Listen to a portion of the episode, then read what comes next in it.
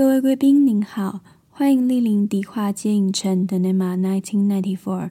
提醒您，电影即将开始，请将耳机戴好，零食备好。观影过程中将提及部分剧情内容，如不能接受暴雷，可先观赏完原片后再行入场。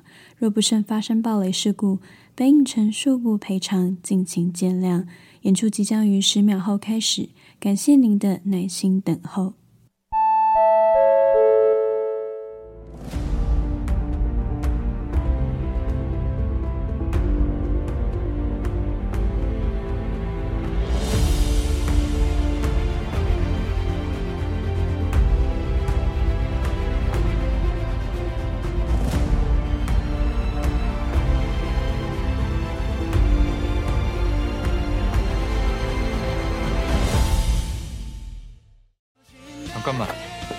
이름이뭐야나희도넌이름이뭔데 백이지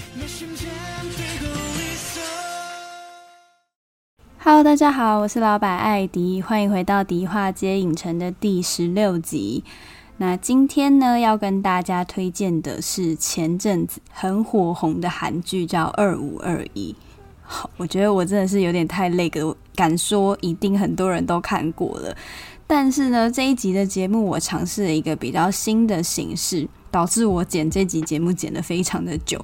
那希望最后呈现的结果呢，大家会喜欢。那首先跟大家讲一下我看这部韩剧《二五二一》的心路历程好了。其实我记得在《二五二一》它上档的时候，同时段还有很多韩剧或日剧在热播中哦，像是《三十九》，然后《气象厅》、《金鱼妻》。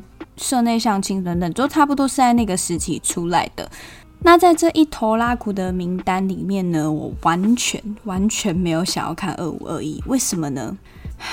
讲出来可能会被骂，但是我一看到男主角是南柱赫，我就决定要先 pass。其实南柱赫刚出道的时候，我还蛮喜欢他的啊，就来到陷阱那个时候，觉得诶演技蛮自然的哦。可是随着他越演越多部之后，就会觉得嗯。怎么好像都一直是演技没有进步，然后又很容易被对手压过去的感觉。那再加上当时我又跟这个女主角金泰梨没有很熟，所以就完全没有想要点开这部剧，知道吗？就一听到人家说：“哎，你有没有看二五二一？”我想说：“好，男祝贺哎，会不会太过分？”好，但是我在这边要郑重的跟大家道歉，就是我真的是赌错了。因为我当时选择看的那几部，什么三十九啊、气象厅，我全部都不喜欢，全部都弃剧了。然后我就想说，该不会我要剧荒了吧？就啊，算了，给二五二一一个机会好了。结果一看不得了。怎么会这么好看呢？我真的好想回去踹当时的自己哦！而且我觉得这部剧不管它是在刻画友情啊、爱情啊，或者是时代背景怎么样去影响一个家庭的这些刻画，以及每个人物角色他们的特质都非常的立体。每个人的行为都是有动机的，不是单纯的好人或是坏人。那连我一开始很担心的南柱赫的演技啊，我跟你们讲，我在这边先深深的跟南柱赫致上歉意。我觉得整个进步超多的诶，边看的时候就边想说，你是谁？怎么这么会演？那我觉得其实主要是剧本写得好啦，毕竟是请输入检索词的编剧嘛。然后再来是他的对手女主角金泰梨，她也演得非常的好，所以我觉得多多少少有去把南柱赫的表演引导出来这样子。那前情提要完呢，就来跟大家简介一下《二五二一》这部韩剧到底是在说什么样的故事呢？那故事背景是发生在一九九七年的亚洲金融风暴。那由金泰梨饰演的女主角罗希度呢，她从小被誉为是击剑神童，可是，在长大的过程中哦，因为各种各样原因，一直没有办法突破进步的撞墙期，导致她最后就变成一个很平庸的击剑选手。然后，甚至是在学校呢，因为时代背景的关系，被迫要解散这个击剑队的时候呢。那教练就跟他说：“你不要怪我哦，剥夺你梦想的人不是我，是这个时代。”但是你说西度怎么可能就这样放任自己的梦想破灭呢？他当然是想方设法的要转学到击剑选手幼林所在的这个高中，毕竟是他的偶像。那在过程中呢，就认识了因为父亲破产而导致家道中落的富二代白亦辰。两个人在追寻梦想以及为生活打拼的过程中，互相扶持。并且度过人生一个又一个难关的故事。那不知道大家有没有好奇过，为什么这部剧它要叫做《二五二一》呢？其实男主角奕成跟女主角希度他们相遇的年纪分别是二十二岁跟十八岁，所以二五二一就是他们两个人分手的年纪。这是一个从开头编剧就跟你明示说没有结果的恋情，但这个答案还非得要你扎扎实实的看完十六集才会明白。那其实讲述青春回忆啊、两小无猜的这些作品应该有很多，我敢说有很多其他的作品其实都已经探讨了类似的议题了。但为什么二五二一还是可以带给我这么深刻的体悟呢？就让我在接下来的节目里面慢慢说给你听吧。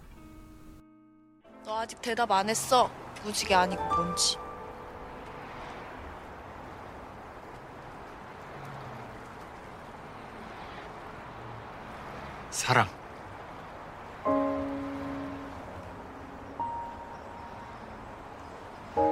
사랑이야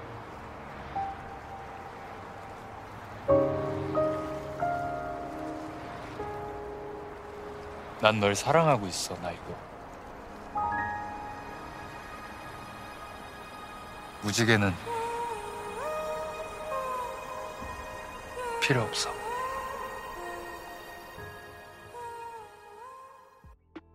有看过这部剧的人都知道，这部剧是所谓的 BE，也就是 Bad Ending。那观众对于 BE 的解释其实是比较狭窄的，就是男女主角他们两个最后没有在一起。那至于这样的结局算不算是 bad ending 呢？我们可以到后面再讨论。因为其实这部剧它总共是有两对情侣作为对照组的，一个就是我们的主角西度跟奕成，那另一对呢就是另一个击剑国手幼林以及她的男朋友志雄。那同样是远距离，同样是从学生时期交往到出社会，跟主角不一样的是，幼林跟志雄他们两个最后是有修成正果的。那这就会让我很好奇，说差异到底在哪？那其他那些爱情长跑的情侣彼此之间又是怎么样去挺过这个磨合期的呢？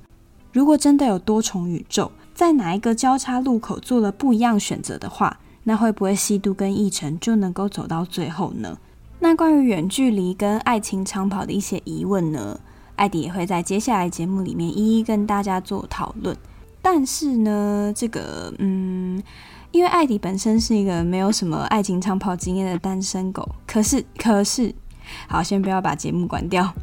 我恰巧身边有很多长寿情侣的朋友们，而且我很喜欢从旁观察他们，就看到他们开心，我也会很开心。而且我想，他们能够感情发展的这么稳定，交往这么长时间，一定都是有原因的。所以我也期待在接下来的节目中，透过跟他们的访问，可以给我一些启发或解答。至于他们是谁呢？嗯，为了保护当事人，我们就不要说他们的名字，就大家一起嘴巴闭闭。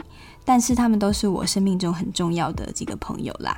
那今天就一并整理了跟他们个别的访问内容给大家听。这是我第一次尝试这样的形式，不确定呈现出来的效果大家会不会喜欢。那。有什么意见想要给我的话，也欢迎提供反馈。就让我们开始接下来的访问内容吧。你们交往时间多久了？呃，九年又四个月。我现在听得出来在吃东西吗？听得出来。嗯，差不多六年，六年多。是今年要满第七年吗？对。呜、哦。是的。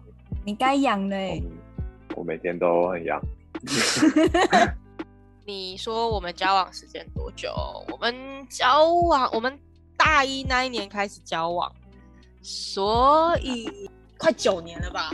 下我算一下，那那时候说世界末日是几年啊？我一直觉得是二零一二，二零一二，所以现在二零二一，二零二二了，大姐。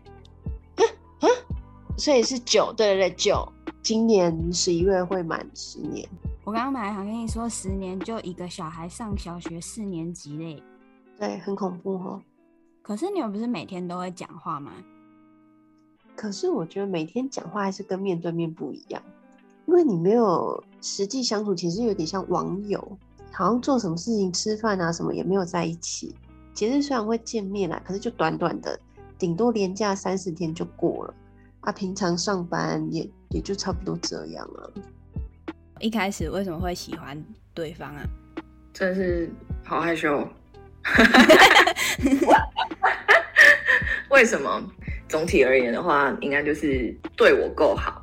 是因为曾经有别人对你不好吗？嗯、对呀，我跟我前男友是高中高二到大一在交往。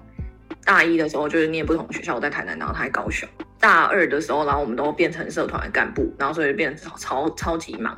然后我是那种就是比较没有安全感，然后又大学的时候比较不独立，就是反正空堂的时候不知道要干嘛，然后就想要去高雄找他。我就觉得说，看我都已经就是奔波万里，然后跑来高雄找你，然后你还一副就是爱理不理，然后就觉得说你跟我跑来怎么这样，我很烦什么什么之类的那种感觉。然后就觉得那那都不要来，然后反正后期就一直在吵架。大学的时候又就是比较喜欢东想西想，就没有自己的生活。然后再加上那时候在 K 馆打工，早上六点多就要去开馆，然后要去什么百年书柜还是百年什么东西的，反正那个超级暗的地方，要开手电筒走进去帮那些书开冷气，然后我就很害怕。然后那时候其实我是叫我社团的一个朋友，一个 gay 的朋友，就是叫他早上来陪我。经过几次他的睡过头之后，然后就觉得哇，越来越不靠谱。然后有一次他又就是因为睡过头，然后打电话都没有人接，然后就只好打给阿信。然后结果他就完全没有起床气，然后又还陪我开馆，然后就不吭一声那样，也没有说哼哼好烦，没有，就是拍完之后七点多他还回去继续睡。还是他就是一个好人？他就是一个好人。中间还没交往前，反正就是。有越走越密切，然后就可以感觉到这个人他应该说很隐忍嘛，就是因为我的脾气本来就是你知道，就是来来的很快的那一种，嗯，然后但是他可能就是被顶，然后可能也不会这样，即使这个东西也不是他的错，然后但是他可能当下也不会怎样，会先安抚对方的情绪为主，就是等我情绪冷静下来之后，然后才开始聊这件事情可以怎样被妥善的解决。那时候相对来说，我会觉得他是一个比较成熟一点的人。一开始，其实我喜欢高的女生，然后那时候知道她蛮高，个性也很善良，对我比较包容，因为我是一个个性很直白的人。还还好吧？以前啦，小时候不是小时候，学生时期有时候会比较情绪化，虽然现在已经很久不会了。我觉得他应该对我是蛮热烈的。他一开始就是看到我就说他很喜欢我，但是因为我刚开始才没见面几次，我实在是对他实在是超级无感。哎，他那个时候瘦很多，他那时候才五十几公斤而已，太差太多了。他现在应该八十几吧？太多了。那 边偷大亏。哎，我有跟你说过是我先喜欢他的吗？因为你知道，以前高中的时候，总是对一些运动的男生会觉得说他特别帅，人算是还蛮好，讲话也有时候也是蛮好笑，就是算是有人缘的那一种。那他有说过他为什么会喜欢你吗？他说他看女生第一个先看脚，啊，是腿吗？啊，对对对，脚是脚底板那一条部分。然后反正我们后来。就是都会一起搭车去补习班，然后聊一聊就觉得哎，价值观或是想法都蛮像的，然后就有好感这样子。那你们一开始在一起的时候，有想过会跟他走到九年那么久吗？没有哎、欸，九年都好久，我才几岁啊？啊不是你，你不觉得九年很久吗？就是九年都可以念完，就是国民义务教育哎、欸。对啊。那那有没有哪一个时间点会让你觉得，哎呀，已经五年嘞，或者是已经七年嘞这种？因为我前几段都蛮长的啊，基本上都是两年、一年以上。你几岁啊？就是、你怎么可以一直谈那么长的恋爱啊？嗯、你三十岁是不是？我二十六啊，因为因为我基本上没什么空窗期、欸，嗯，我空我空惨了，单身也不错啊。不是单身的，不要跟单身讲这种话。因为热恋期转变到老夫老妻期是有一个呃感觉上的差异。我自己是不太爱过节日的，所以当我女友跟我说：“哎、欸，已经几天几天了，几年了。”我想说：“哦，就这样。”之前还是会讨论说：“哎、欸，是不是我们去吃个什么好吃的，或是送什么礼物？”但我觉得呃没有一定要做这件事情，而且送来送去，我们就是送对方需要的东西嘛，那平常就得送啊。不太记得，就是已经过了这么久，就偶尔算，就是像你这样问我，或是有人就是会问说，哎、你有男朋友吗？哦，那你们交往几年啊？然后我才会开始很认真算一下，我大概交往几年。然后对方就说，哈，这么久，然后我也会同时，哈，对，这么久了。你这个，你这个案例是比较特殊一点的。哎、欸，没有哎、欸，那时候真的完全没有想过，知道大学读哪里嘛。那时候就有想说，哎、欸，要不要先分手了？啊？因为会觉得说，怎么可能可以维持的多久？一北一南，那那时候就想说，哎、欸、啊，是不是也也也差不多了啦？是你想的啊，还是你们两个有讲到？我想的，我想的。哦。然后那时候就跟他说，他就说他觉就先试试看再讲。那有没有哪一个时间点是会觉得说？哎呦，已经已经五年嘞，已经六年了这样。哎、欸、有，我也问过他这个问题，我就问他说：“你有想过我们会在一起这么久吗？”他说：“一开始没有，可是大概到第三年的时候，他有觉得说我们应该是不会分手。可是我我觉得很大的成分要归功于他的个性，因为他算是很不会跟我硬碰硬的。所以你们有绑过那种情侣资费方案吗？”没有，因为那时候大二还不是非常的普及，然后我还是用那种智障型手机，而且那时候我们是不同电信公司，然后我就只能用传简讯的方式，然后传到就是他每个月的那个扣打已经没了，他就跟他借室友的手机来跟我传，因为他室友跟我是网内，但他也是愿意，他就就这样跟你讲，是觉得哦哦要要捶心口，哦嗯，扶着就好了，不用捶。所以你手机应该是高三 iPhone 才第一支第一支出来吧？哎、欸，这个 podcast 播出去之后，会不会听众觉得干嘛两个老老女人？不行你，你这部剧就是在讲以前的事情哦。不是连 iPhone 第一只 iPhone 都可以讲出来了。我就是听过录音带的人啊，不行吗？是后来那个中华电信你办。什么续约的时候，他可以给你续一支什么我的热线，那不用特别办哦，他就是有门号可以让你输入。啊，我想起来我也有，可是我的永远都被我妈拿走。我妈都说那个打电话不用钱那只，妈妈就帮你输妈妈的手机哦。原来那个就叫我的热线，对，应该就是那个就是我的热线。然后，那你们在在学生时期交往，就是有发生过什么趣事吗？比如他哦。先回味一下别人好笑的事情。我想说，我们可以两个来讲一下泡菜锅的事情。我已经想好那个故事的主角了，一个是泡菜哥，一个是虾妹。所以我记得那时候是日本决定要搬出去住了，跟他朋友住，然后请我们去他家吃火锅，是不是？然后还有一个点是你那时候好像频繁的在煮饭。我？对。所以你会对于那个味道跟那个煮法可能特别有研究。我的印象是我在厨房，然后虾妹跟泡菜哥他们就在熬那个汤，然后那个虾泡菜哥就一直跟我讲说，他说我没有买到那个猪骨，我说为什么要买猪骨？他说我跟你讲这个汤哦一定要猪骨下去熬，熬了之后才会怎么样香。我就我就说好哦，然后那个虾妹就在旁边说。哇，你好厉害哦！你怎么知道要用猪骨去熬汤？然后我就真的受不了了，因为我就想说，有什么好特别拿出来讲的？对啊，这句话有很值得讲吗？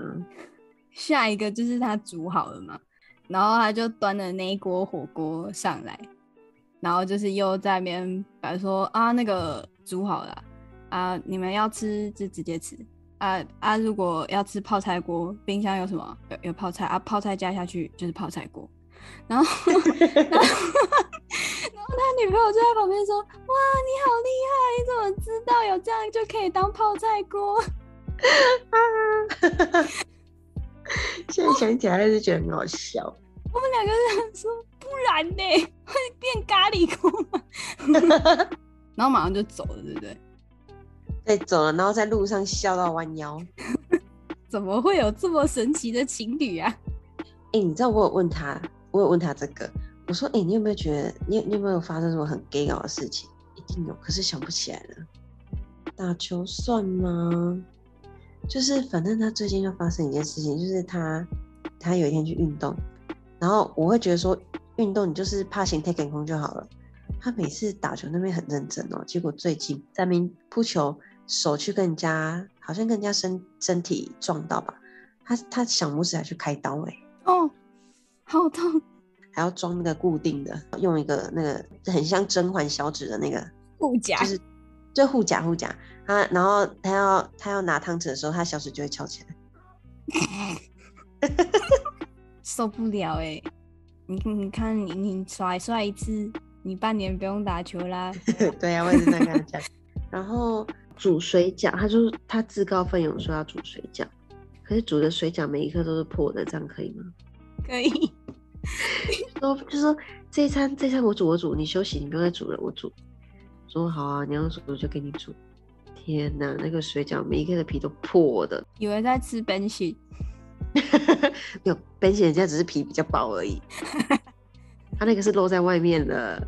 整个那个煮的那个水饺汤都是油的，对，你就觉得啊，错误的决定，去世哦！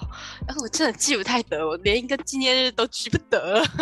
应该我记得是比较最近的，我记得有一次，然后我就问他说：“我黑眼圈是不是很深啊？怎么办？好丑哦！”他又说：“不会啊，你还是很漂亮啊，我爱的是你的灵魂。”然后我就回他：“所以我的灵魂深处也有黑眼圈吗？” 但我觉得问题是我不是他啦。结果有趣的是你，不是就有趣的是我。对，学生时期的相处跟出社会的相处有没有什么差异呀？嗯，感觉好像可以说很多个差异耶。应该说学生时期的生活，反正你只要烦课业，然后跟社团，然后跟就是吃喝玩乐，然后可能打个工干嘛就可以过得很快乐。但就现在出了社会之后，就有很多比如说工作要烦的事情，所以变成说以前学生时期下了课就只要开开心心出去玩，但现在出了社会之后，下了班就可能要聊一下今天工作上发生什么事情，然后舒缓一下情绪，然后或者是以前学生时期好像，嗯，我不知道到底是心态不成熟，反正那个时候的确刚交往初期就有很多架可以吵。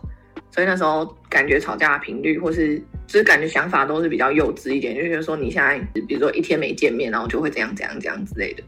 但其实现在好像都觉得也还好。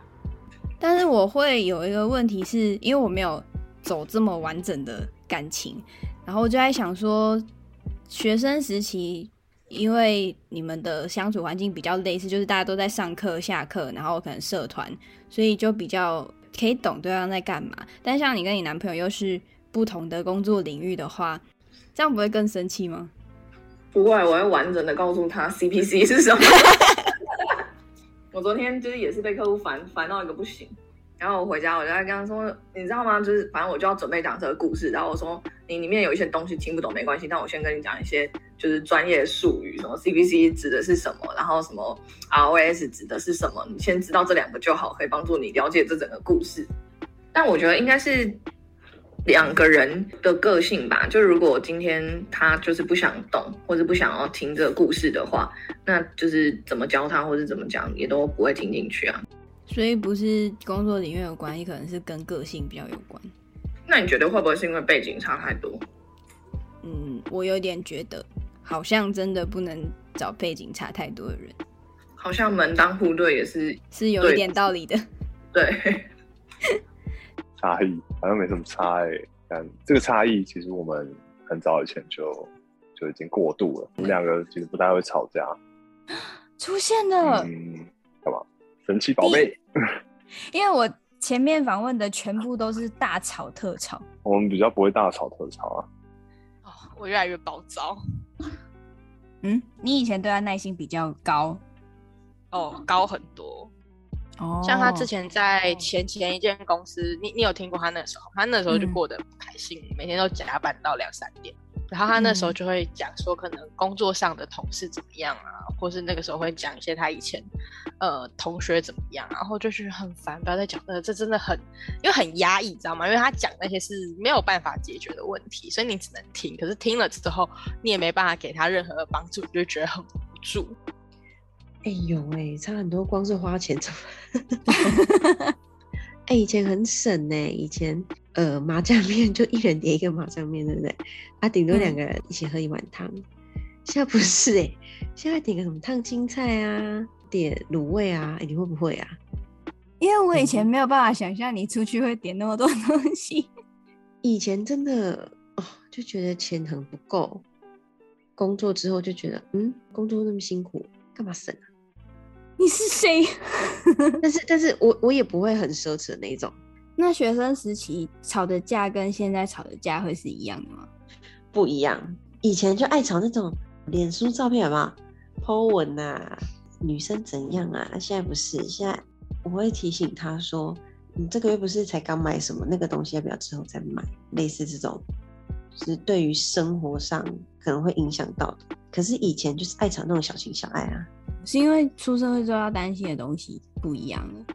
呃，还有一点就是，你会觉得你对这一段比较放心了，你就不会 care 那个。哦，你长大了，可能吧。是一个很害怕吵架的人，然后我讲话又很难听，嗯、我就会变成情绪上来的时候，我会反而会压抑自己，不要第一时间就跟对方吵架。我就想说，问你们说，就你们会害怕吵架吗？然后会不会不敢跟对方讲心里话？我好像蛮不害怕吵架的，因为我就是只要不爽，我就会马上就出来。而且我也不确定到底是是因为我不够成熟的关系，就是我觉得当下的情绪就是要当下抒发，如果不讲的话，就是会一直闷在心里，然后就没被解决，隔天就会更气。然后但是有时候就是有时候讲一讲，然后阿信就会说。你刚刚那样讲很难听，或者你刚刚那样讲很让我伤心。但因为我、嗯、我讲话真的很难听，然后我就跟他们讲说，可是我吵架的话，我大概会说什么。然后讲完之后，他们都说，嗯，你讲话真的很难听。对啊，你讲话真的很难听。你会加很多形容词，就是你会把那严重性层拉高。就是我就是要让你死的那种感觉。我会变成还有一个衍生出来一个问题，就是因为我今天都不太吵架。然后，所以如果今天真的我们相处上遇到什么问题，走到吵架这一步的话，我就会直接下一个结论说，对我们，所以我们就是不适合才会吵架，不要学。如果吵架完是有和好的呢？也不行，不要也不行，哦，难相处。对，就就虽然说当下和好了，可是我就会一直有一个，我觉得有预感未来还会再吵架。可是要看你们吵的内容是什么吧。如果是吵那种小事，就是下一次是不会再犯的那种小事，我觉得都还可以。但如果吵的是那种价值观，就你们三观可能就不合，那我觉得未来都还会再遇到啊。但其实现在就是已经交往这么久了，好像有时候会觉得吵架其实蛮好笑的，有时候会吵吵到笑出来。我觉得不一定是吵架才要说心里话。其实我们两个都是风象星座，就是比较随和。他是水瓶座，我是天秤。哎，我是水瓶座，他是天秤座，讲反，就是比较随和啦。我个人就是看得比较开，就觉得没有什么不能沟通的，而且我们的价值观跟生活方式都蛮类似的，基本上不太会有大吵的地方。我刚刚想原因可能是平常我就不太会对他有太多的负面的想法，就是我可能看他做错一点呃小事，我不会记在心里。真的有无法忍受的事情，就会说出来，然后用比较中性的语气去沟通，把会吵架的因素在生活中慢慢消化掉，或是沟通解决掉，才不会造成一发不可收拾的这种吵架。我说吵架就是一种沟通，我是这么认为的。我觉得吵架是一种沟通，讲不好一不好听一点是，没有人应该要为你的情绪负责。就算是再亲密的人，也不一定会知道你在想什么。所以，如果你有什么觉得不妥的，一定要讲出来，不然可能就会像你讲的那样子。当你忍到极限之后，你真的没办法控制你的怒气跟你的委屈的时候，你就会口出恶言。可是，其实你或许并不想要有这样的结果。你们有这种很开诚布公的沟通习惯，有帮你们解决很多问题吗？我觉得有，因为我本身就是比较冲。我很不能接受那种在那边跟你拐弯抹角。哎、欸，你是不是很不怕吵架？我不怕哎、欸，吵就吵啊，还好吧。我没办法说啊、哦，我静下然后跟你这边讲说，不是，我是因为怎样怎样怎样怎样，不行哦，完全不行。哎、欸，你有没有看过应采儿跟陈小春？你是应采儿？就什么有来宾叫陈小春去买菜什么的，就是他就直接回他说，叫你就叫你是怎么样，不能叫你是不是？因为陈小春就会 argue 说，啊，他说要吃龙虾，哦，我就会买龙虾给他。哦，因为而且陈小春讲话，我都会觉得他是在生气，就是在节目里面，他就是脸很臭，然后就，对他本人脸就长这样啊。因为你你不吵，也可能会分手啊。是这样说没错啦。我因为我有意识到说，我可能就是真的很怕吵架这件事情，所以我就会觉得，如果我在气头上对另一半，我可能就不太会主主动讲说发生什么事。我觉得等我消化好了再讲。哎、欸，你这个是我很讨厌的的那种类型，你不用消化，你就怎么样就直接讲就对了。因为我我其实很向往，就是你们那种可以什么话都讲出来的类型。啊，也可能就是没有遇到适合的人啊，就是这样子。对，不要把不要把问题都怪在自己身上。所以你们的远距离就是下台北跟新竹，还有台南跟台中。然后他之前出社会出差的时候也会有，哦，台中、台北也有。然后还有台北跟 LA。哇，好远，三个月很久，三个月每两次各三个月，哦，好久。所以最久就是 L A 那一次，没有，哎、欸，最久远距哦，台北跟台中吗？一年，就他当兵，然后当完兵之后就跑来新竹，有一年，两年，两，哎，又两年，哦，所以最久是台北新竹，加台中台北啊，哦，就从毕业之后那个加起来大概三年吧，嗯，就整个我在台北的时间几乎都在远距离，嗯，然后到后来你就直接搬去新竹了，这样。对，因为我我没有办法接受远距离，而且因为我很懒，然后每次远距离如果要我移动，我就会觉得很烦。总归一句就是懒懒的，然后但是懒懒的就觉得很烦，所以远距离的人就动起来，这样动起来就对。所以其实我们的远距离好像也不是到那么远，唯一一次困难就是我在某一个台风天，然后原本要搭高铁去新竹，然后就高铁全部都客满。然后我就还去买客运的票，然后不知道该怎该怎么上车跟下车，然后后来在一个狂风暴雨的夜晚，在一个鸟不生蛋的地方下车，然后打给他，然后跟他说我不知道我在哪里，这他也不知道怎么救你。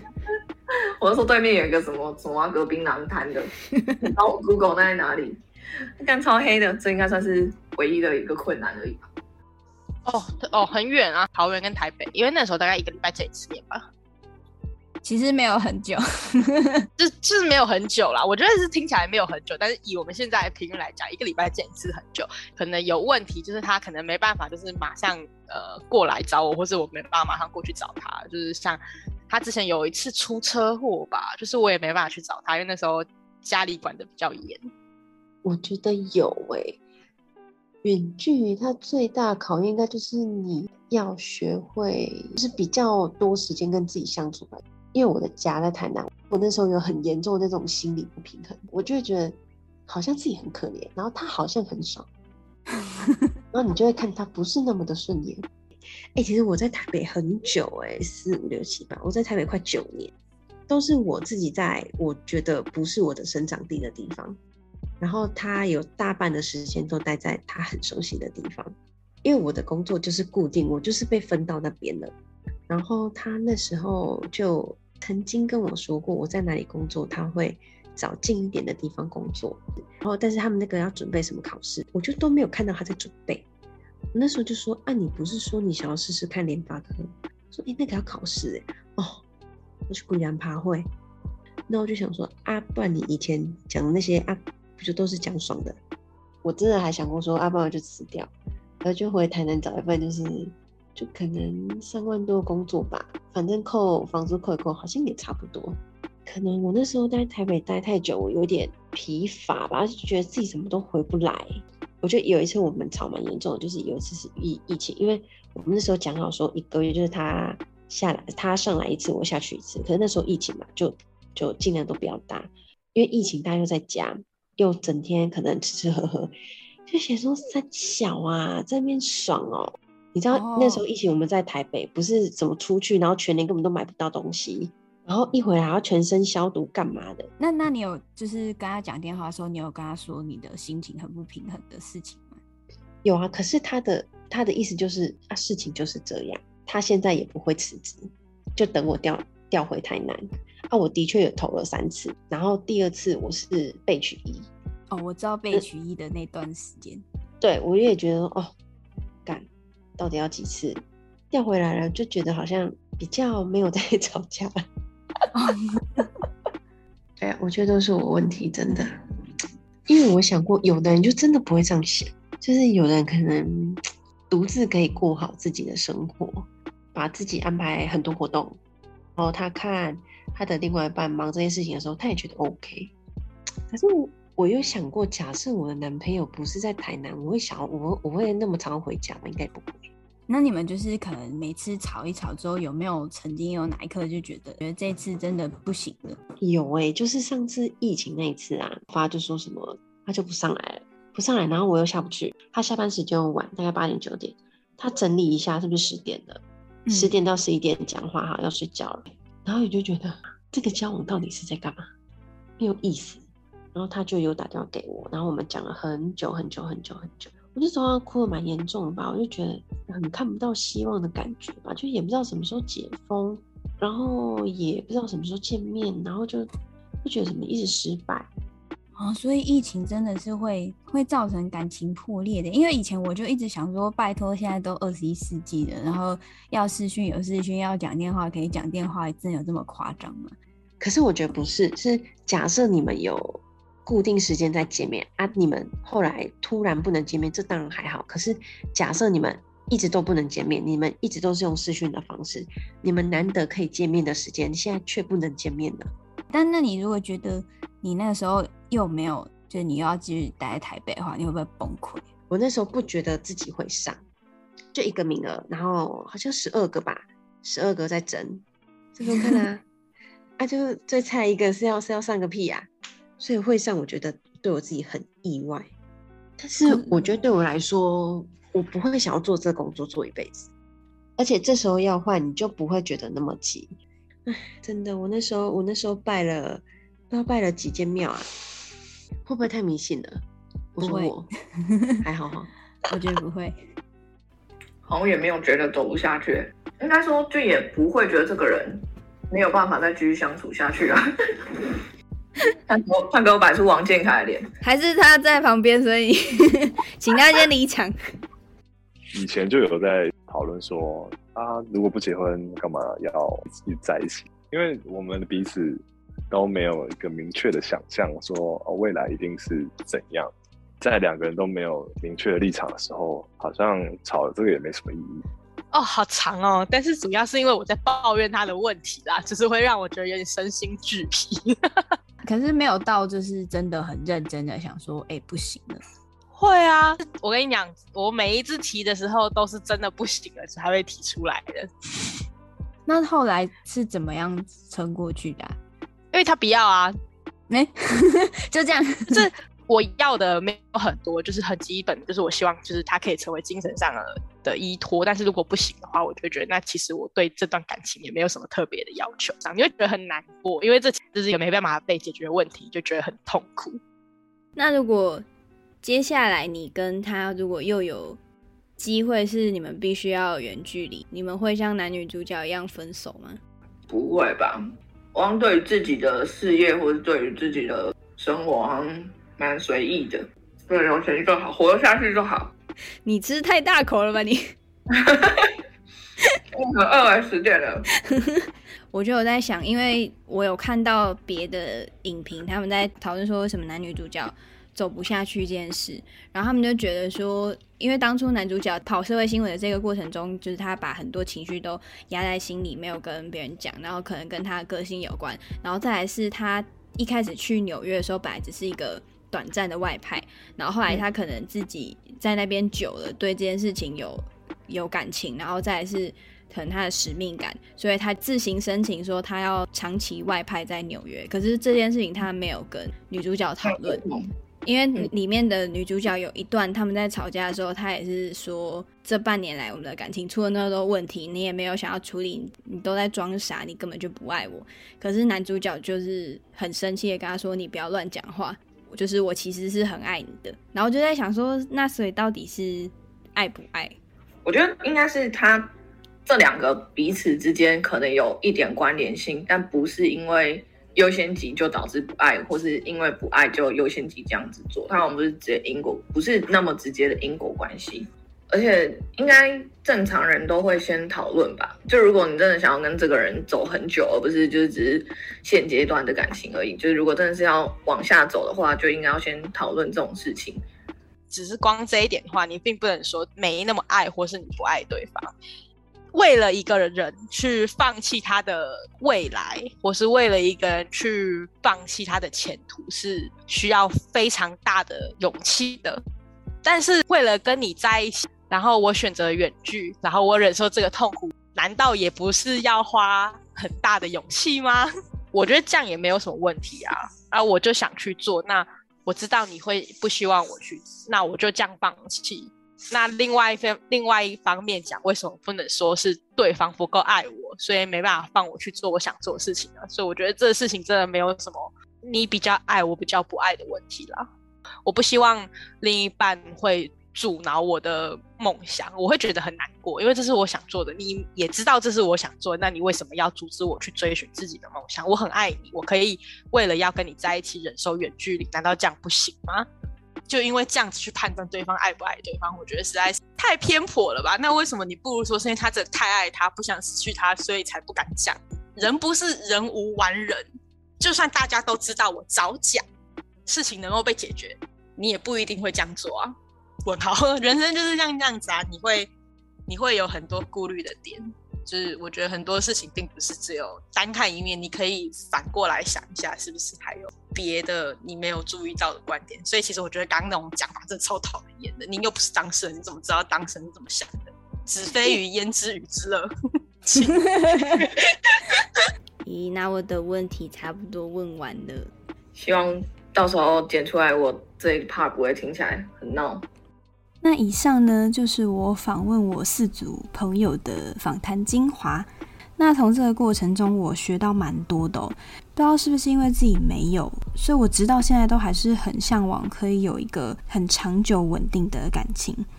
那我从以前就很喜欢观察我身边这些爱情长跑的朋友们，看到他们的感情发展得很稳定，我就会觉得很幸福。嗯，有点像变态啦，但是，呃，我觉得看到他们的存在，就会给自己一点希望吧，就告诉自己说，有一天你也会遇到一个这么好的人，然后发展一段非常稳定的感情。那这次可以借由二五二一的这个机会访问我的朋友们，其实也解答了一些我对西度跟奕晨的疑问，因为其实他们的分开呢，很早就有迹象了。基于家庭境遇跟个人特质的一些差异，白亦辰身为长子，又经历家中破产等等的遭遇，简单来说，他就是一个非常消极的人，总是逆来顺受。那对于西渡呢，他相对而言是更积极进取的个性，只想着自己可以得到什么的一个女孩。那当这两个人的想法这么的天差地别，又再加上远距离的这个催化哦，想法没有办法对上线，那分开也其实也是迟早的事情啦。记得剧情走到最后，西度就跟奕成说：“你为什么都不告诉我你在工作上面遇到了什么样的难处？我明明就说过要跟你分担一切，不管是快乐还是痛苦的事情。”但奕成却告诉西度说：“我怎么能对你做这样子的事情？”这样根本就什么都解决不了啊！我只是把一个人的痛苦变成两个人的而已。于是西度才会跟他说：“原来我们两个是只有顺遂的时候才能相爱，遇到困难的时候，我们两个就只能变成彼此的负担。”那其实最后走到这个结局，我并不觉得是哪一方的对错啦。或是说是谁比较自私，然后谁比较委屈等等的，我觉得没有这么的单纯。基本上，我觉得去纠结这件事情，真的就是你妈我妈掉进河里，你要救谁这种问题啦。那每个人都会有每个人背后的一些考量因素，在每个时间点做出了他们觉得最好的决定，最终导致的结果其实就是这些选择的答案。所以严格来说，我并不觉得编剧这样子的安排是所谓的 bad ending。但我想观众会这么惆怅、这么意难平的原因，应该是因为很多人都在窥探自己的青春仪式吧。毕竟许多人的心中应该也都有这么一段刻骨铭心、没有 happy ending 的初恋。那之所以会这么深刻，就是因为这段感情最终没有结果，所以才会这么的特别，这么的无可取代，以至于希度跟奕成他们两个人也是久久不能忘怀，连说再见都要这么的思虑再三。那不晓得大家心中有没有这样子的一段关系，是你希望可以重修，也希望可以重新好好说再见的呢？我有，而且我决定和你们一起记录这段关系。힘들면상담받아미국엔그런거잘돼있다던데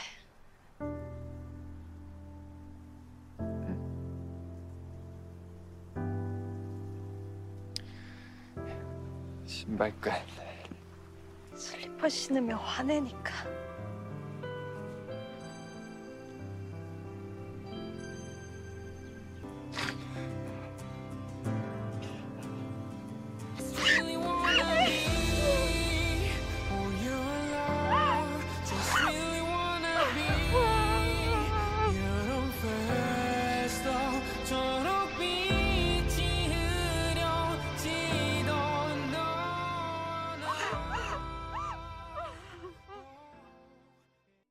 讲到哪里？嗯，呃，金融风暴，然后 什么男主角的家家道中落，到这吧。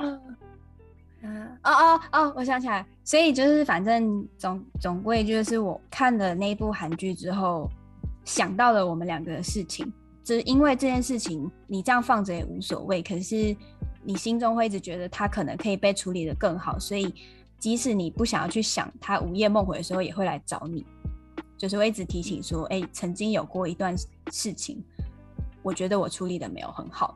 然后到到后来看了这部韩剧之后，我就觉得，我希望我这辈子都不要再想到这件事情了，所以我才会决定最后这一趴就是我可能想要讨论好好说再见这件事。我觉得女主角在某一集里面，其实有一句话有蛮打到我的，是可能我觉得我也蛮有共感的话，就她说跟男主角相处到最后之后，不知道为什么突然分手这个念头是会。不由自主的一直出现在脑海里的。什么？再说一次。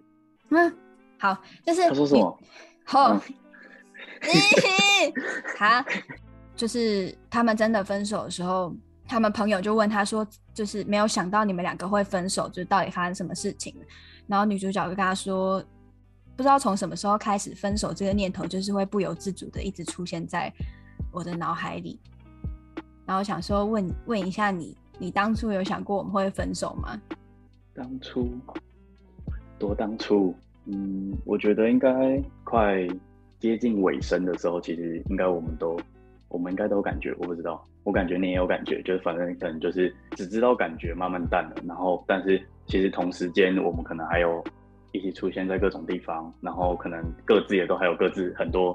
在忙的事情，所以没一直都没有想清楚应该要怎么去处理。因为我们两个各自，我们不是同一个年级，在很烦恼感情的状问题的时候，我们可能还有战场可以转移。有可能就是用其他事情在把自己的时间填满，然后好像就假装没事的感觉。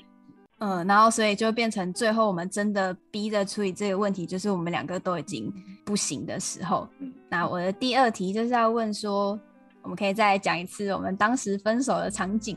就是其实我们上次已经有差不多大概回味一下，我觉得其实听起来就是我们两个人各自在不同的地点，然后状态其实没有对上线。我那时候心态是觉得说，我已经有下一个我要忙的任务，然后我也知道你接下来有要忙的事情。那我就已经自己规划好，说，嗯，我觉得我对这这段感情其实想得蛮清楚，然后我当时也已经没有什么情绪。我的计划就是，好，我们好好的来讲，就我们讲好之后，我们可以好和和和平相处的那种感觉。所以我就规划好了我一天的行程。我今天早上起床，好，那我中午以前我可以跟你谈完分手，中午十二点我就一定要出门去买豆爸的炸鸡腿便当。因为我们家附近那家的炸鸡腿非常难买，所以我就已经规划好十二点我就是要出门买炸鸡腿便当。吃完便当我就要开始忙我后面的事情，就我把时间安排得非常好，而且我觉得一定可以解决。就殊不知那个时候就是一个你打电话怎么样都不接的状态，我就很紧张。然后时间逼近十二点，我的便当快没了，想说你可以讲一下，那你在当时电话的那一头你在干嘛？好像前面还有一段，就是说是我在准备一个重要的考试，所以你其实有等，刻意等到我考完的那一天，然后才就是才发生你刚刚说的那些事。因为当时本来是我在我们在更早的时候就决定要谈，然后可是到了那个日期的时候，你没有出现。我问你的时候，你才说，因为你那时候在准备一个很重要的考试，可不可以考完再说？嗯，对。那就就上次说，就是其实那个就是我很害怕讲电话，就是我一定要想得很清楚，到底要讲什么东西，然后我会先预测好你每个要问我的问题，然后我要先想好，我才会敢接电话。不然就是我会很乱，然后我不知道怎么面对，这都不是借口啊。就是我知道我不管怎样，我们应该都要讲清楚。但是因为就是像我刚刚说，就是在当初的那个当下，其实我我的心里还没有准备好，我要怎么跟你讲，最后我才会选择用这么烂的方式回应你。也没有很烂，其实因为因为我我觉得上次讲完之后，我们两个其实都觉得蛮好笑的。就你没有想到我是因为炸鸡腿便当所以才这么生气，我也完全没有想到我忘记你有电话恐惧症这件事情，我就只是一直觉得说你不是想分手吗？你为什么一直不接我电话？你到底在干嘛？另外一件事情就是因为我同时又看到你在回你的贴文底下的留言，就是我知道你在线上，可是你却一直不回我电话，我就想说这个人到底在逃避什么，所以才会越来越火大。然后后来就变成说你传了。就你就像你讲的样，你准备好把你要讲的话打成一封很长的讯息，然后那个应该是你其实已经很完整的梳理过的想法。可是因为我前面已经有发生那些事情的前提，然后我就会觉得你在浪费我的时间。嗯、那封讯息我好像就是这样瞄过之后，大概知道你要讲什么，我就觉得你有空打这个，你没有空接我电话，然后就很生气，就决定好这个人我不想跟他当朋友，然后所以才会就很很冷淡的跟你说。不用讲那么多废话，我就是要来分手的，然后以后不要再联络了，谢谢。之后我们，你上次说我们就快七年没有没有再联络了，好久，真的好久。因为当时是变成说你可能发现事情有点大条，所以你后来其实几次都还有再来找我说，可能想要再跟我重新谈一次，嗯，但就变成我都一直拒绝回应。可是我有很明白跟你说，我只是觉得分手之后。没有必要一定要联络，才叫做把这段关系处理好。就我当时的想法一直都是这样。我想要问，为什么你会一直想要跑来找我解释这件事情？那就像你刚刚说的吧，就是其实还是都会想到，就是其实我们也好好的在一起，然后好好的分开，就是没道理变成好像陌生，如此陌生。虽然说像你说的，可能分手后也没有没有什么特别的必要联络，但是我一直都觉得说是我当初就是我最后说再见的这个部分没有做好。就是明明可以好好说事情，然后就被我用一些很烂的方式去结束它，所以才会让我们之间好像变得就是就是很怪。虽然说可能也没有说怎么痛恨对方，但是就是变成说好像就是很尴尬。然后因为共同朋友很多嘛，所以大家还是都会，不管是可能跟你提到我，或者跟我提到你，都会问说，那可不可以约他？然后我说有没有不行？然后最后还是不会约，就是跟你的状况应该很像，就是 就会一直这样子不断的循环。那所以假设我们可能没有任何共同朋友圈，我们可能可能会更久想到一次。但是就是 因为不共同朋友圈的关系，所以就变成说我没有做好的事情，然后我就会很想呃一直觉得，就心里一直有一个东西在那边，就一直觉得说可能当初没有做好，那我们是不是应该要跟你说清楚？然后过一段时间我就会想说，看有没有机会跟你好好聊一聊，对啊，试试看啊。就是对我来说，你可能就不会需要到我去加你一个社群上好友的这种程度。就我把这件事情分得很开，可是对大部分人来说不是这个样子，所以他们就会完全无法理解，然后就一直认为说我们两个就是必须要王不见王的感觉。我们不管几次三番的跟他们说，你们就约我们两个都不会尴尬，没有关系，可是他们还是会非常有礼貌的把我们两个拆开。嗯，很贴心。对，谢谢大家。就就像我上次讲一样，就是到今年都还是有人在把这件事情提起来的时候，嗯、我就会觉得，OK，那这件事情是不是真的，其实还没有得到一个很好的解决，或是并不是时间就可以带走这个尴尬的。嗯，我觉得就是几次几次这样下来，就会让我觉得说，哦，我现在有能力的，我我想要来好好解决这件事情。但是我自己啦，我觉得我是比较理亏的，因为我就是一个很容易把事情说得很绝的人。我就会一直很有疑问，想说，那你为什么还敢来招惹我？我很凶哎、应该说，我一直觉得是我理亏，就是，所以我一直觉得是我应该要去找你，然后跟你说清楚。我中间其实一直都有理解这件事情，但是我又觉得我不能不解决，就一定要解决。但其实我也没有成功过，因为最后是你来找我的，对不对？就是，就中间。对啊，就中间都，就就是我，就是我就想说试试看，嗯，所以其实我也一直都有做好那个，就是你可能会拒绝的那个准备。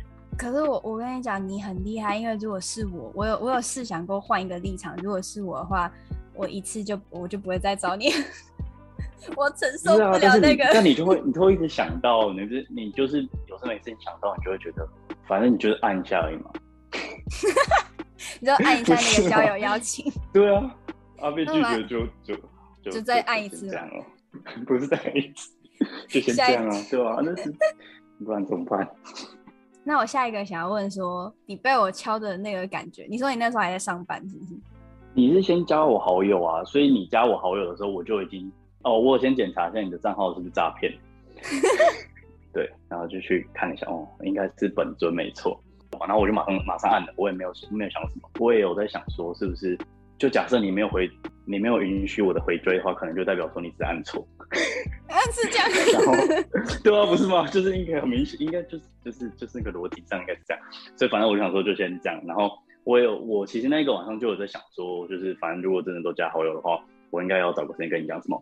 然后但是后来我就去睡觉了。隔天早上起来就看到你凌晨传的讯息啊。也没有凌晨好不好？两点而已。两点凌晨了吧？真的假的？你是过哪一国时间？年纪大了是不是？对啊，我十二点就睡着了。因为那个时候我先加了，你没有回复，我就问我们的共同朋友说怎么办？怎么办？他是觉得在打扰他，嗯、还是我按掉好了？嗯、然后他就一直跟我说：“嗯、你不要紧张，他还没下班。”凌晨的时候才发现，回追了，赶快再追。然后我们隔天就不好好上班，再聊天。没错，我当时看完这部韩剧，就看到最后那三集，就是击中我一直以来没有解决这件事情的那个遗憾。然后我又是一个很冲动人，所以我就会觉得，我现在不凭着这个冲动，赶快把那个交友邀请给他按下去的话，我可能等一下洗个澡之后，我又不想了。嗯，就是某一种层面上，我其实已经做好心理准备，有可能我们就这辈子都这样了。要是没有这部韩剧的话，很有可能就是这样。真的，要是我 要是我一直不看完这部韩剧的话，啊、就没有这件事。我也没有一直抱持什么很大的希望，只是我一直觉得说，我如果有机会的话，我一定要好好跟你讲清楚。我觉得你是一个很勇敢的人，毕竟我是一个不太好惹的人。反正没有打不到我，你只能把我删掉而已啊。哦，也是啊，要打也打不到了。对啊。那你现在还有问题想要问我吗？我现在还有问题想问你吗？没有。那我 那我想问，那个，所以所以在这个七年的过程中，你也有曾经想要找过我，然后想要聊一聊？有啊，其实是你跟我讲，我才意识到这件事情已经过了七年那么久。我之前根本就没有算我，我非常的缺德，我甚至已经忘记我们是哪一年在一起，然后哪一年分手。我当时一开始的心态是非常的决绝，因为我就觉得说，分手了的前任不要再去打扰现在的人的生活，我心态一直是这样子的。嗯就没有觉得这件事情有所谓需要再好好的被处理，这样，直到每一次聚会，一定会有人把这件事情提起来。我开始觉得这件事情有点不对哦。应该说，就是即使我觉得我的处理方式很好啊，没有什么不对，可是那为什么这件事情会在很多时候又突然想起来，然后又让我觉得，哎，怎么会这样子？然后到这一几年的时候，我就会觉得，OK，我现在的心态比较放松，比较放宽。我觉得我有能力可以做出跟当初不一样的处理方式，然后其实我们可以好好的来谈这件事情，毕竟都过那么久了。但是就是因为过那么久了，所以当我要做这件事情的时候，我就会觉得不行，不可以打扰别人，然后我就再把它压下来。所以今天会发生这件事情，好不好？你给我去把二五二一看完。哎、欸，我是不看韩剧的人呢、欸。去看呢。好啦，好啦，好啦，我尽量。哦，好啦，好啦。你这你这样子，你要剪到什么时候？我知道。我把这听完都听到什么时候？而且我很会跟我的朋友拉迪赛，所以我就是前前面的的人在访问的时候，我就有讲很多废话。把拉迪赛剪剪成另外一集好了。不要幕后花絮，是不是？对啊。那我最后呢，就是想要讲一下跟你讲的话。好。我自己觉得我在大学的时候，跟我现在心境转变蛮大的。然后，因为我自己又是一个很比较骄傲的人，又常常拉不下脸来，就不像你，其实相对来说是比较柔软。我觉得我处理方式是对的，没有什么问题，所以。没有必要去处理这件事情，因为处理感觉好像就是我放下身段，然后可能就是我错这样。但我一直觉得我没有错，所以我不不想处理这件事情。直到出社会之后，就会发现说，就是一个关系里面的对错没有那么简单，或者是说一一段关系里面并没并没有每一件事情都一定要争个输赢。换了这个想法之后，我觉得再回头去看你这几年来一直以来做的努力。我觉得我真的要谢谢你，是一个很勇敢的人。你愿意招惹我这么多年，真是谢谢你一直都这么的勇敢，然后愿意原谅我很不成熟，然后甚至可以在这么多年之后，还有那个雅亮去接我的电话，然后听我讲一些可能已经很陈年往事的事情，然后到我们现在可以坐在一起聊这个 podcast，就是想跟你说谢谢。嗯，就是对我来说，我的我的角度其实跟你完全是另一边啊。我我就会觉得，其实最一开始不成熟的人是我，所以我一直都不觉得是，就是可能你拉不下脸，或是你爱生气，你怎么样？就我一直都觉得你当初会有那个反应是合理的，因为我们没有什么话不能讲，所以我觉得我应该要处理得更好，所以我才一直想要尝试的用各种方法，然后可以让这件事有一个更好的结束，对啊。然后我一直都想要有这个机会，可以好好跟你聊一聊。嗯，感谢二五二一这部影片，所以你要不要看？你要不要看？好啦，我得去看看。我努力，我努力。咦，谢谢你。好，好，不会。哼，是不是没有想到我会访问到前男友啊？好，吓死大家。那真的很感谢这次答应接受我采访的每一位朋友啦，而且我不知道为什么我自己躲在房间里面讲话，跟我访问别人的声音差好多哦，有一点不习惯呢，这样子听到自己的声音。那其实呢，就在当初看完二五二一的时候啊，我本来只是跟我的朋友聊到一些他们跟他们的另一半发生的一些趣事，本来只是想要把这集节目录成一个简单的小聊底下，然后聊一些轻松的话题而已。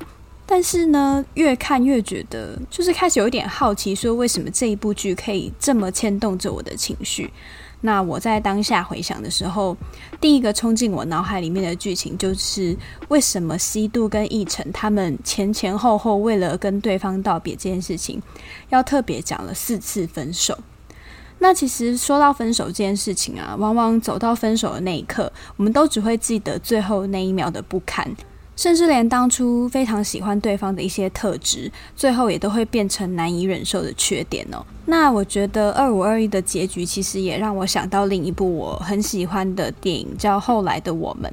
里头男主角建清就跟女主角小小说：“后来的我们什么都有了，却没有了我们。”那在二五二一里面，西度也跟奕晨说：“不知道从什么时候开始，你说对不起比说爱我来的真心。”有时候我们被一些现实的因素彼此消磨到对对方只剩下亏欠，那其实感情走至此也就不得不说再见了。其实跟对方说再见这件事，除了是实质意义上的再见之外，也是要对过去你们共同拥有的一些回忆做放手。但是四次诶，就是有需要说到四次吗？为什么他们要说四次？这是我最好奇的地方。你们可以想象吗？因为如果你们有去看呃第十四到十六集的话，以一个旁观者来说，你会觉得说，诶，第三次他们已经有好好的跟对方说道别啦，那为什么要在走到中年这个年纪的时候，希度又觉得不行，他必须要再用自己的方式重新跟这段青春回忆说再见呢？这是我对这部剧最好奇的一个点。那也花了很多时间去重看了这几集，分析这四次分手，他们彼此心境上面的一些转变。甚至在看完这部剧的时候，我也才想到说啊，其实我也曾经有过这么一段修的不甚圆满、没有好好道别的感情。于是呢，看完这部剧的我，秉持着一个冲动，拨下了几通电话，所以也才有了大家上一段听到的那个访问。那真的也是要很庆幸对方还愿意接我的电话哦，因为老实说，换作是我，我真的不会接。就是在这方面，我的确是小鼻子小眼睛的多。但也因为对方的大度以及我的勇气，在人生的旅途上，我得以又修好了这一段关系。那只能说这集节目算是真的对我来说是很特别的一次尝试啦。第一次访问朋友，第一次访问前男友。还甚至把它记录成 podcast。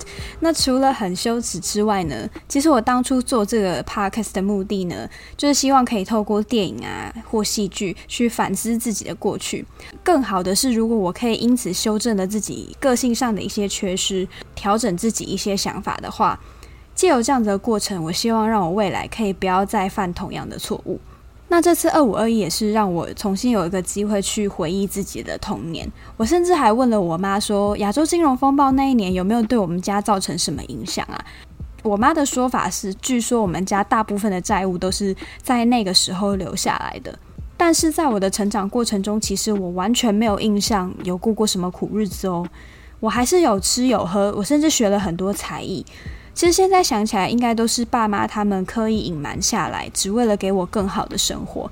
所以不像奕成，我还有一些任性幼稚的童年可以这样子回味。那这次二五二一里面最打动我的，还有一段是当西度的女儿拿着照片问她妈妈说：“诶，妈妈，这是你以前的旧照片。那那一年你跟朋友共度的夏天，是不是真的这么珍贵，这么不可取代呢？”就你们猜西度说什么？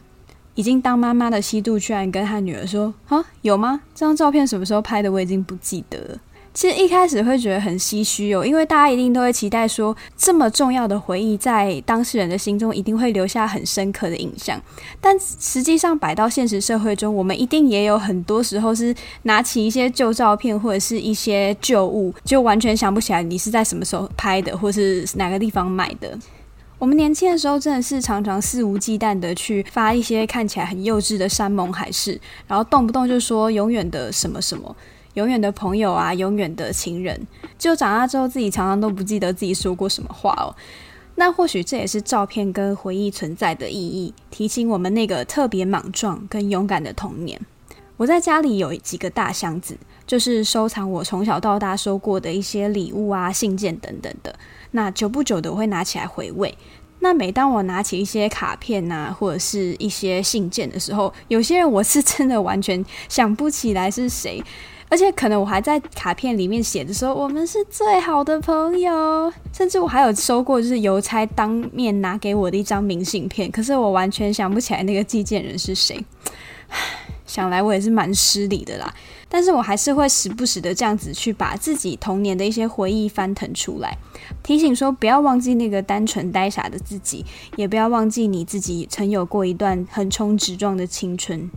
那以上呢，就是我希望推荐这部韩剧《二五二一》给跟我一样累个，然后还没有看的你，拜托快去看。那今天的节目呢，差不多告一个段落，谢谢你今晚的收听。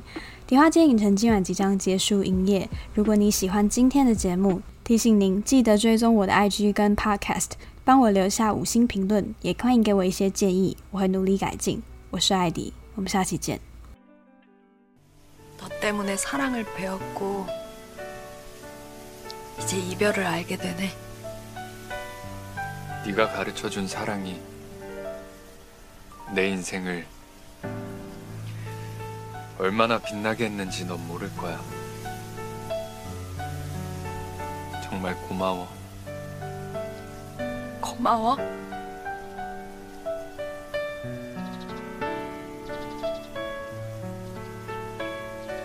온 마음을 다해 사랑했어. 안녕, 백이진. 안녕. 나이도.